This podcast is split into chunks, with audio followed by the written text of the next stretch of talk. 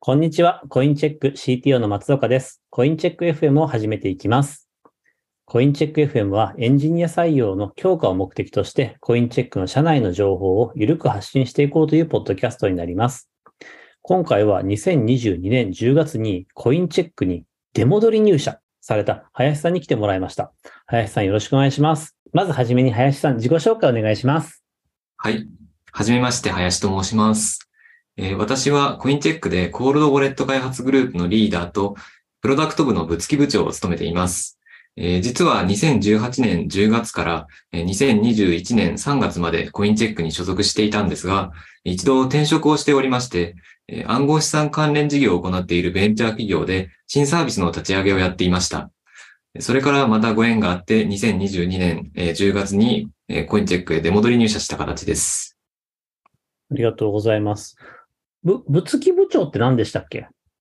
えっ、と、部長と、えー同じようなその仕事をするけれども部、部に所属しているあくまでメンバーという認識ですね、私の中では。なるほど。ありがとうございます。すいません。変なことを聞いて。いえ。あ林さんは、はい、あの、出戻り入社、出戻り入社ってあんまり言うのもどうかと思うんですが、10年に入っていただいて、もうコインチェックの中で一番難しいと言いますか、一番のリスクの塊、コールドウォレットそのものを、まあ、自社で我々運用してるんですけれども、それを何とかする仕事を、えーお願いしています。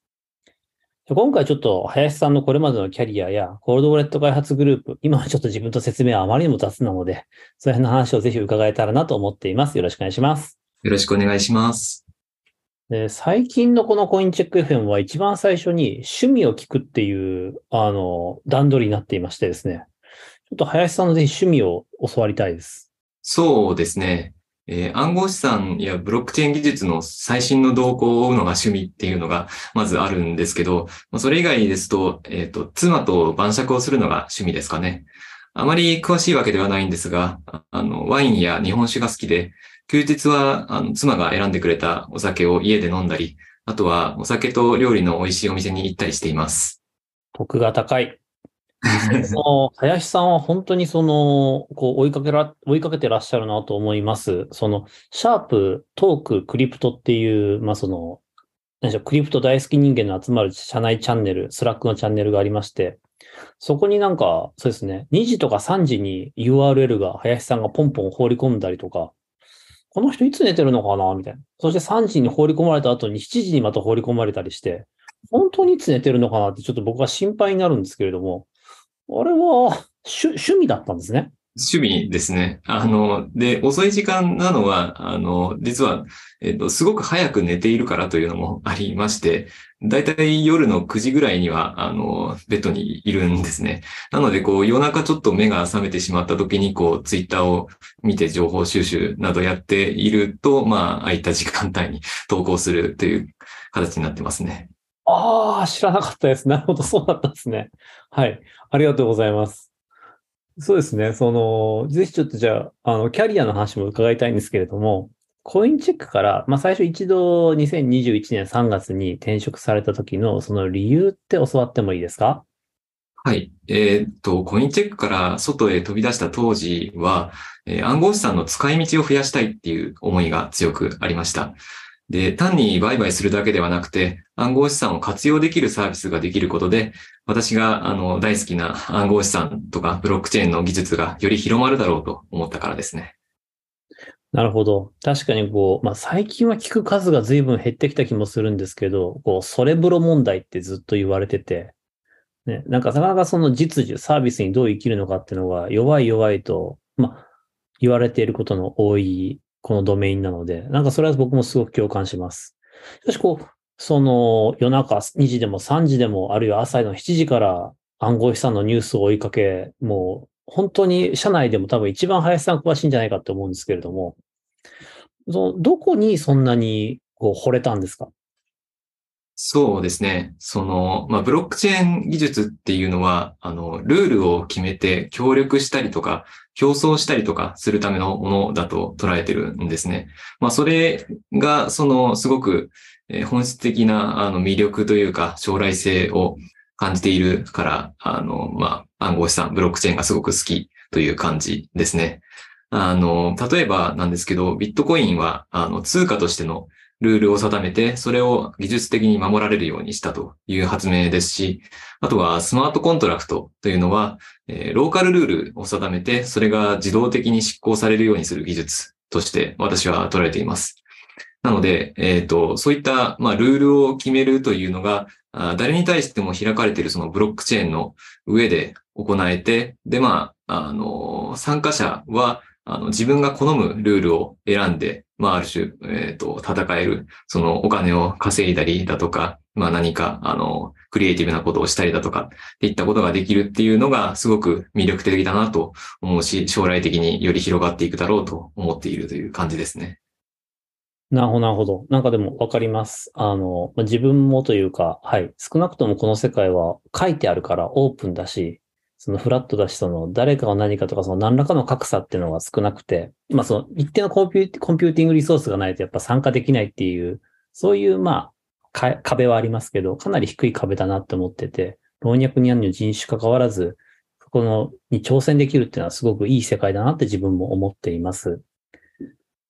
こうちなみにこの、そのめっちゃ好きなブロックチェーン暗号資産の中で、ちなみにその最近一押しとか、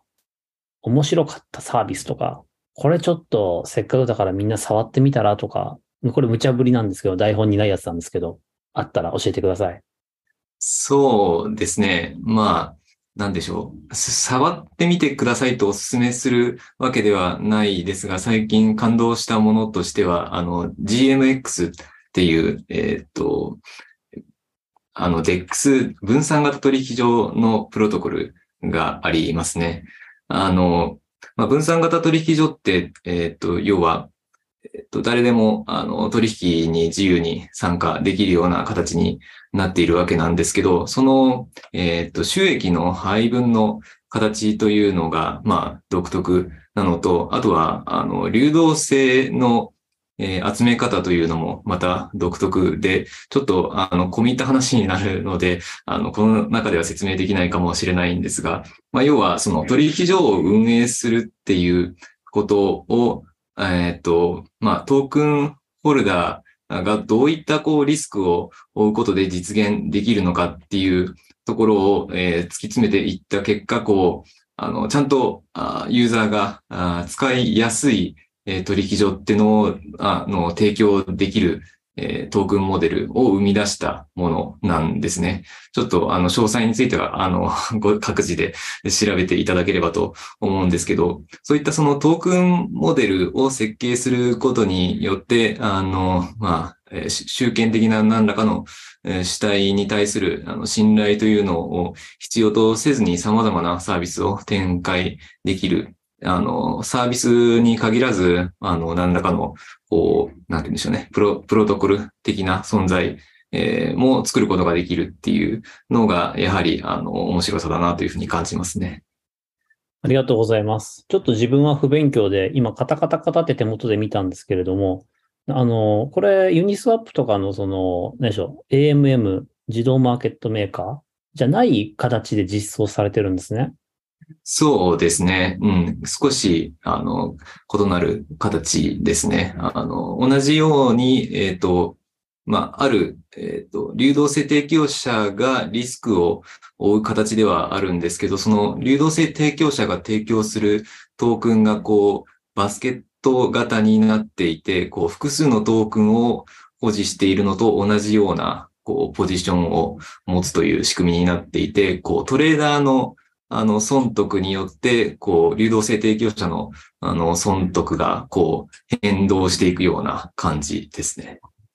ありがとうございます。ちょっと勉強してみます。自分もまず AMM に出会出会った瞬間になんだこの芸術って思いましたけど、多分またなんか面白い、そこには芸術アートがあるんでしょうね。あの、聞いてる皆さんで、その金融系じゃないと、流動性とか言われて、ポカーンってすると思うんですけど、知らない単語だと思うんですよ。あの、はい。僕も8月入社ですから、あの、入ったらなんとかなります。押す。話を戻しまして、すいませんね、無茶ぶりして。いえ。なんでコインチェックに戻って来られたんですか？そうですね。えー一つは、その暗号資産を扱扱う事業を行うにあたって、やれることを広げるっていう意味で、あの暗号資産交換業のライセンスを持っていることは、とても重要な要素だなっていうふうに気づいたからですね。で、もう一つは、そのライセンスを持っている企業の中で、コインチェックは裁裁量を持って働ける場所だと知ってたからですね。えっと、例えばその以前提供していたリスクのステーキングサービスは、あの私が自主的にプロトタイプを実装したところからプロジェクトがスタートしていたりしますし、エンジニアが自らのアイデアを実現しやすい環境だと思っています。ありがとうございます。確かにうちの会社はかなりボトムアップ要素の強いというか、その提案しというか、思いのある人の思いを、そのなるべく尊重しようっていう空気があるなとは自分も思います。それこそね、創業者の和田光一郎さんがある日、神の啓示を受けて B2B SARS を立ち上げてみたり、ある執行役員が本当に最初は封筒の裏に産業を書いて、これでやりたいんですと社長に詰め寄って事業が始まったり、それでいいのかって若干僕は不安ではあるんですけど、あの、ただその、まあ、止めたいわけじゃないというか、まあ、全体感としては非常に面白い社風というか、で、きっとそのスピード感が非常に求められるドメインじゃないですか、ここの業界は。うん、なので、はい、そういう、そうするとどうしてもその、抽象度の高いレイヤーで、あの、コミットしてるプレイヤーと、めっちゃ具体でコミットしてるプレイヤーだだと、やっぱ見えるものが違うから、具体から何かね、あの、こういうことがやりたいです。こういうのが見えます。次こういうのが来ますっていうのは、やっぱ増えるんだなと思ってますし、それを応援する会社でありたいなって僕も思います。今度仕事の話とかに行きたいんですけれども、コールドウォレット開発グループというのは何を行っているグループなんですか？えっ、と、そうですね。えっ、と、我々コインチェックでは、あの、コールドウォレットを自社開発していまして、で、その自社開発してしているシステムを、えーまあ、運用保守、えー拡張などをしているのが、えーコールドウォレット開発グループになります。で、そもそもコールドウォレットっていうのは何かというと、あの、オフライン環境で暗号資産を安全に保管するためのシステムでして、えーブロックチェーンで送金を行うときに、あの、送金のためのデータ、トランザクションというのを作る必要があるんですが、えーそのトランザクションを、えー作るにあたって、まずそのオンラインのシステムで、ブロックチェーンから情報を収集して、で、それを、えーオフラインのシステムに持っていって、で、そのオフラインのシステムというのが、まあ、コールドウォレットなんですが、コールドウォレットで、えー有効なトランザクションというのを秘密鍵による署名によって、えー作成して、で、それをまたオンラインのシステムに持っていって、えーそれをブロックチェーンネットワークにブロードキャストするというようなあの仕組みを使採用していまして、で、その、えー主には我々はオフライン側の、えー秘密鍵を保管しておき、トランザクションに有効な署名をつけるシステムというのを開発しています。で、えーコールドウォレット開発グループは、あの、コールドウォレットの安全性、可用性を追求し、プロダクトの信頼向上に貢献するというミッションをかけて、掲げていまして、えーもちろん高いセキュリティを担保しつつ、えーユーザーエクスペリエンスだったり、デベロッパーエクスペリエンスの向上にも日々取り組んでいます。ありがとうございます。実際ちょっと私も入社して、ある程度そのコールドウォレットの勉強させていただいて、自社の実装とかも触れさせていただいて、あの、本当にこんだけこうしっかり作ってるのすごいなって思ってます。林さんありがとうございます。この、まあ、僕の目からももうかなりちゃんとしたコールドウォレットやないかっていう気持ちもあるんですけれども、まあ、実際その今後の方針、コールドウォレット開発グループの今後の方針っていうのはどういうものがあるか教えてもらってもいいですか？はい。えー方針としましては、やはりコールドウォレットを自社開発していることが、あの、魅力的なプロダクトを生み出すことにつながるようにしていきたいと思っています。私はプロダクト部の部付部長を兼務していまして、プロダクトを中心に据えた組織づくりというのをしたいと考えています。プロダクトというのは、あの、お客様が触れるサービスを開発するエンジニアだけによって作られるものではなくて、カスタマーエクスペリエンスだったり、マーケティングだったりが一体となって形作られるものだと思っています。その中で、コールドウォレット開発グループもプロダクト作りの一翼を担っていきたいと思っています。ありがとうございます。そんなコールドウォレット開発グループですが、まあ、どんな方を募集している、どんな方と一緒に働きたいとお考えですか？個人的な思いとしては、暗号資産やブロックチェーン技術を愛するエンジニアと働きたいなと思っています。そういう方たちこそ、その暗号資産交換業者としてのコインチェックの成長だったり、暗号資産業界の発展に貢献してくれるだろうという思いがあります。ただ、あの、今のコールドで、そうですね、えーっと今のコールドウォレット開発グループのメンバーとも、あの、親和性が高いはずなので、あの、そこの働きやすさというのも、あの、あるだろうなと思うんですが、ただそういった方々ってかなり希少なんですよね。なので、あの、今現在ブロックチェーンの知識はなくても、その他のご経験によってコールドウォレット開発に貢献していただけそうな方であれば大歓迎です。具体的には、例えば、Linux を昔からいじっていて、あの、仕組みに詳しく、新しい技術も興味があって趣味でいろいろ触ってるような方だったりとか、あとはラストだったり、ハスケルなどの厳格な静的片付け言語を好む方ですね。なぜかと言いますと、あの、コールドウォレット開発グループのエンジニアは、そういった Linux の知識だったり、厳格な静的片付け言語の使用経験を開発に役立てられるからですね。ありがとうございます。なんか、そうですよね。その、やっぱり業界に本当に少ないので、どうしても僕らとしても、本当に今、林さんのお話になったような内容ですけれども、本当に別に Linux でも BSD でも Solaris でも何でもいいので、うん、MS でもいいと思うんですけども、はい。いろんな OS に対して詳しかったり、あるいはその非常に厳格な、これ C, C プラとかでも大丈夫ですか？そうですね。あの、そういった、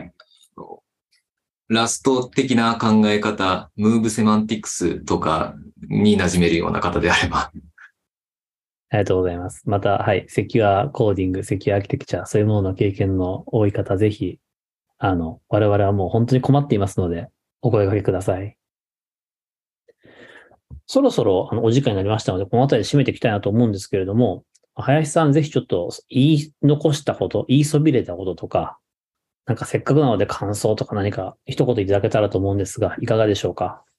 そうですね。あの、本当に個人的な思いとして強いのが、あの、暗号資産とかブロックチェーン技術の、こう、可能性を感じて、あの、そこにワクワクする、している、えー人たちと一緒に働きたいなという思いがあって、あの、私自身が、あの、そういったエンジニアなので、まあ、そういう、その、私が